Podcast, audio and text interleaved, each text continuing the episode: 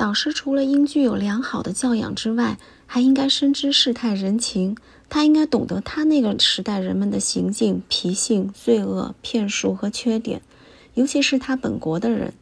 学生到了能够懂得这些事情的时候，他应当能把这些事情告诉学生。他应该使学生练达人情，应该向学生揭穿人们的各种假面具，使学生看得出假面具底下的真相。以免他像一般没有经验的年轻人一样，如果没有人在旁边提醒，便会以黑为白，以貌取人，自我炫耀，对优雅的举止或乐于助人的行为进行冷嘲热讽。导师应该教导学生，使学生懂得如何去推测和防备不得不打交道的人的图谋，对人既不过于多疑，也不过于轻信。由于年轻人最容易走极端。不是过于多疑，就是过于轻信，导师便应当加以纠正。人们在一些小事情上的表现，常常最能说明他们的本来面目和内心状况，尤其是当他们不故意做作、没有提防的时候。导师应该使学生习惯于尽量根据这些迹象，对别人做出正确的判断。他应该使学生熟悉人事的真情实况。既不过高也不过低的评判一个人，既不把人看得太聪明，也不把人看得太愚蠢，这样他就可以安安全全、不知不觉地由一个孩子长大成人，度过整个人生旅程中这一个最危险的阶段。所以这是应该格外小心的，应当十分努力地帮助年轻人度过这一关，不应像现在的通常做法。让孩子脱离导师的指导，突然的被抛入社会，一切全靠自己。这样做不无立即坠落的明显危险。许多年轻人一脱离严格的教育之后，立刻就变得骄淫放荡，无所不为。世界上没有比这更为常见的了。我觉得这种情形的主要原因是由于错误的教养方式，尤其是在世态人情这方面。他们是在对世界的真实面貌一无所知的情况下养育长大的。一旦进入社会，才发现世间的情形与导师所教的理想状况和自己所想象的完全不同，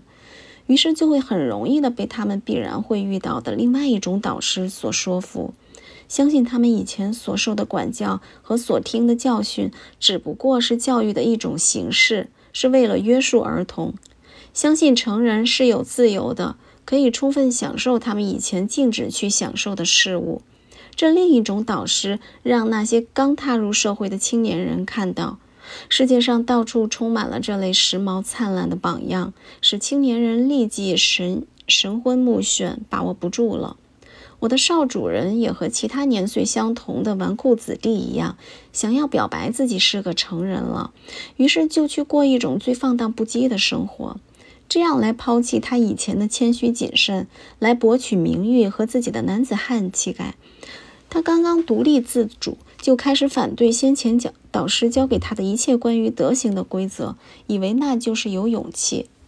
我认为防止这种弊害的最好的方法之一，就是要在他踏入社会以前，便把社会的真实实况告诉告诉他。他应该逐渐地得知各种流行的邪恶，应该得到警告。懂得那些以败坏他人为己任的人的做法和图谋，他应该被告知那种人所用的手段和所设的陷阱。此外，还要不时地把世上正在这样的堕落或者已经这样堕落的人的可悲可笑的事例放在他的眼前。这个时代并不缺乏这种事例。这些势力应该用作他的前车之鉴，使他看到那些本来很有希望的年轻人，由于这样堕落下去，弄得名誉扫地、疾病缠身、穷困潦倒，被人看不起，从而引起他的警惕，并且还使他看到那些扮成朋友、假装敬重他们，使得他们堕落的人，居然也瞧不起他们，甚至当他们堕落之时，趁火打劫、欺负他们。这样便可以使他在付出昂贵的经验代价之前就明白，那些人之所以劝他舍弃导师所给的严肃认真的训诫和他自己的理性忠告，说那是被人管束，其目的只不过是想自己控制他。那些人要他相信自己已经是个成人了，行为是自己做出的，为的是他自己的快乐。而其实呢，他还完全是个孩子，被他们引诱去做最有利于他们的坏事。这种知识，导师应该随时的努力进行灌输，应该用尽一切方法使他懂得并彻底幸福。我知道人们常常认为，让年轻人知道各种当代的邪恶，就等于把那些东西交给他。我承认，就实际情况而言，这种看法在很大程度上是正确的，所以才需要一个有才干的、谨慎的导师。他了解世态人情，能够判断学生的脾性、喜好和弱点。此外，还应当记住，现今这个时代。为使一个年轻绅士避免染上邪恶，而完全不让他知道邪恶的事情，那是做不到的。除非你终身都把他关在密室里，永远不准他和别人来往。他这样被蒙蔽的时间越久，则一旦走出来，暴露在光天化日之下，就越看不清楚外面的事物，就越容易成为自己与别人的牺牲品。一个大孩子初见世面的时候，样子清纯可爱。必定会吸引全城鸟儿的目光。对于人世的唯一防备，就是对他有透彻的认识。一个年轻绅士应该在他承受能力以内，逐步走入社会，而且越早越好，以便能够得到可靠的、有能力的人的指导。场景应该渐渐的展开，应该让他一步一步的走入场内。他还应该向他指出的某些地位、某些气质、某些图谋和某些团体的人会给他带来的危险。他应该准备着遭受一部分人的打击，获得另一部分人的爱护。应该事先得到警告：什么人会反对他？什么人会误导他？什么人会陷害他？什么人才会为他效力？他应该受到教导，懂得如何去认识他们，分辨他们。知道在什么地方应当让别人明白，在什么时候要对别人及其目的与图谋装作不知道。假如他过于相信自己的力量和能力而去冒险，那么让他不时地受到一些挫折，遇到一些麻烦，只要不是损伤他的清白、健康或名誉，也不失为教他加倍小心的一个好办法。我承认这里面包含着很大一部分智慧。它不是泛泛的思考或者多读一些书就可以得到的，而是一个人睁开眼睛，生活在这个世界上，与各种各样的人交往，有了经验，经过观察的结果。因此，我认为最有价值的事情，便是利用一切机会去，去把它交给年轻人，使他将来自己投身于人海之中时，不会像那些在海上迷失了航线、失落了指南针或航海图的航海家一样。他会事先注意到暗礁、浅滩、急流和流沙的所在，并且又懂得一点驾驶的技术，从而在获得经验以前不会遭灭顶之灾。一个人如果认为对他的儿子来说，这种知识没有语言文字和高深的科学重要，也更不需要一个导师的指点，那么他就忘记了正确的判断人和聪明的与人相处其用处。要比会说希腊文与拉丁文或者能言善辩大得多，也要比将自然哲学和形而上学的深奥理论塞满子女的脑袋有用的多，甚至比精通古希腊罗马的作家有用的多。尽管对于一个绅士来说，精通古希腊罗马的作家要比做一个良好的亚里士多德学派或笛卡笛卡尔学派的学者好得多。因为那些古代作家对于人类的观察与描写还是很深刻的。凡是到过亚洲东部的人，都会发现一些有能力而又可亲近的人物。他们并没有以上所说的任何一种学识，但是一个人如果没有德行，不懂世态人情，没有礼貌，那么他在哪儿也不会有成就，不会有价值。现在欧洲学校所实行的大部分。学问和通常的教育内容，在很大程度上是一个绅士所不需要的。没有他，既不会对他自己造成任何重大的贬损，也不会妨碍他的事业。但是，小心谨慎和良好的教养，却是在人生的事事处处中都不可少的。大多数年轻人都因为不谨慎或是缺乏教养而吃了苦头。也正由于这个原因，他们在进入社会时，其为人处事显得比较生疏拙劣。小心谨慎和良好教养这类品质，本来最应该进行教育培养，也最应该得到教师的帮助。可是大家往往不重视他们，不认为这些品质的培养教育是导师的主要职职责，或者甚至认为那根本不是导师的事。大家嚷嚷的只是拉丁文和学问，最注重的是让学生掌握那些大部分不属于一个绅士应当精通的事情。但绅士所需要的却是事业家的知识，是合乎他地位的行为举止，是要能在自己的位置上成为国内杰出的有用人才。在此之外，一个人如果还有多余的时间，或者有兴趣钻研某一门刚被导师领进门的学问，那么他在以前学到的那些基本知识就已经为他奠定了足够的基础。使他能够凭借自己的努力达到自己所向往的或力所能及的目的了。如果他认为借助于老师的帮助来克服学习中的某些困难，可以省些时间与力气，那么到时候他也尽可以找一个精通那门学问的人，或者去选一个他以为最适合自己目的的人。而对导师来说，要在年轻人日常不能不学习的任何学问方面，对学生做些启蒙。只要有一般的能力就够了。做导师的人不必是个地地道道的学者，不必对于年轻绅士需要略知一二的那些科学都有透彻的了解。想要深入钻研的绅士，必须在此后凭借他自己的天才与努力，因为没有一个人是在教师教师的管束之下得到了高深的学问或成为科学上的杰出人物的。导师的重大任务是在于塑造学生的言行举止，培养学生的心灵，在于使学生养成良好的习惯，树立德行与智慧的原则，在于将人情人事的真情实况逐渐地显示给学生，使学生喜爱并且模仿优良的、值得被人称赞的行为，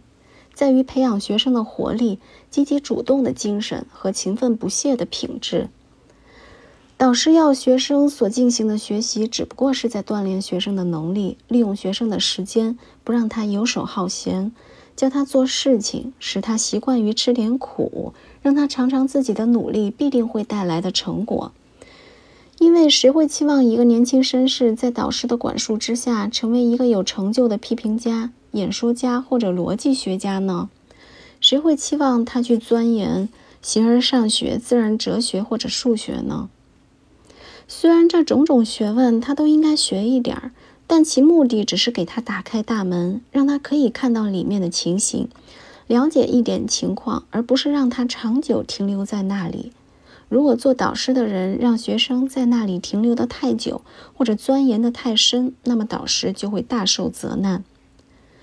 但是良好的教养，关于世态人情的知识。德行、勤奋以及对于名誉的爱好，对于学生来说是永远不会嫌多的。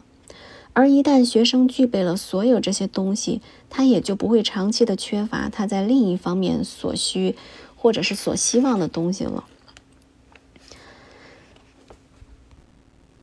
假如塞内加生活在现在，眼见一般导师以为自己的重大任务就是用这种作家来冲塞学生的课业和头脑。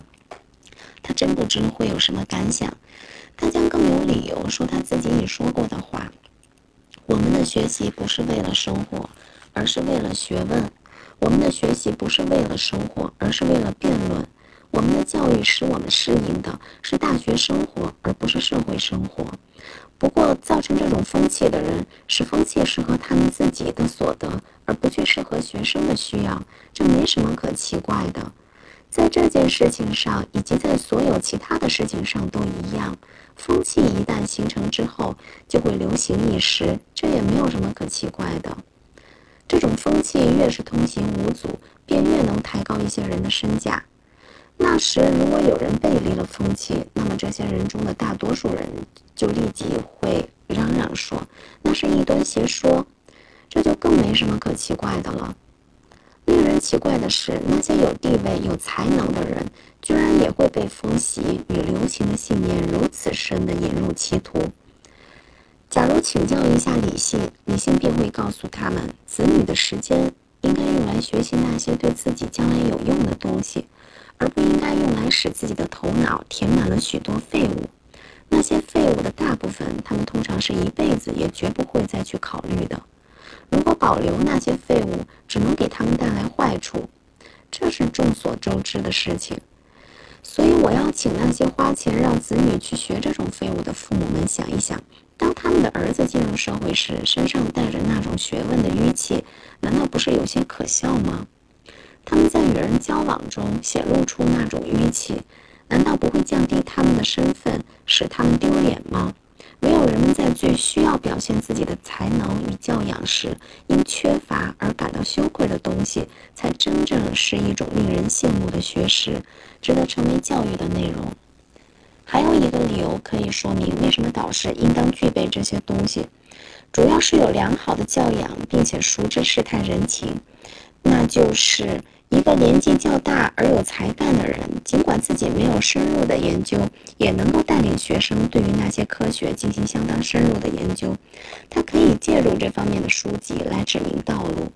足以使他走在前面，领导一个年轻人。但是如果他本人对于世态人情，尤其是对于礼貌教养并不怎么了解的话，那么他是绝不能够使得别人懂得世态人情与礼貌教养的。这种知识导师必须自己具备，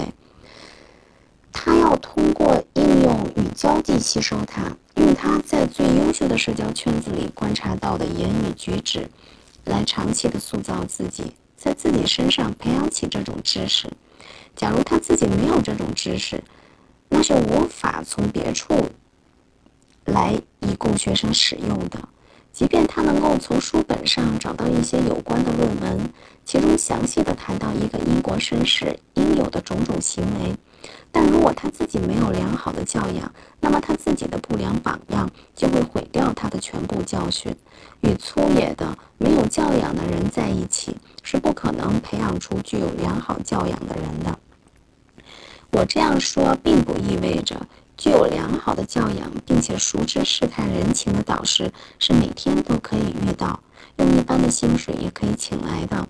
我的意思是说，那些有能力的人在这样重要的事情上就不应当怕去寻访或者吝啬钱财了。而那些付不起高薪的父母们也应当记住，他们在选择负责教育自己子女的导师时，最应当关注的是什么东西。当子女是由自己照管、跟随在自己身边时，他们自己在什么地方最应当注意检点？不要认为教育全在于拉丁文和法文，或者某些枯燥无味的逻辑和哲学体系。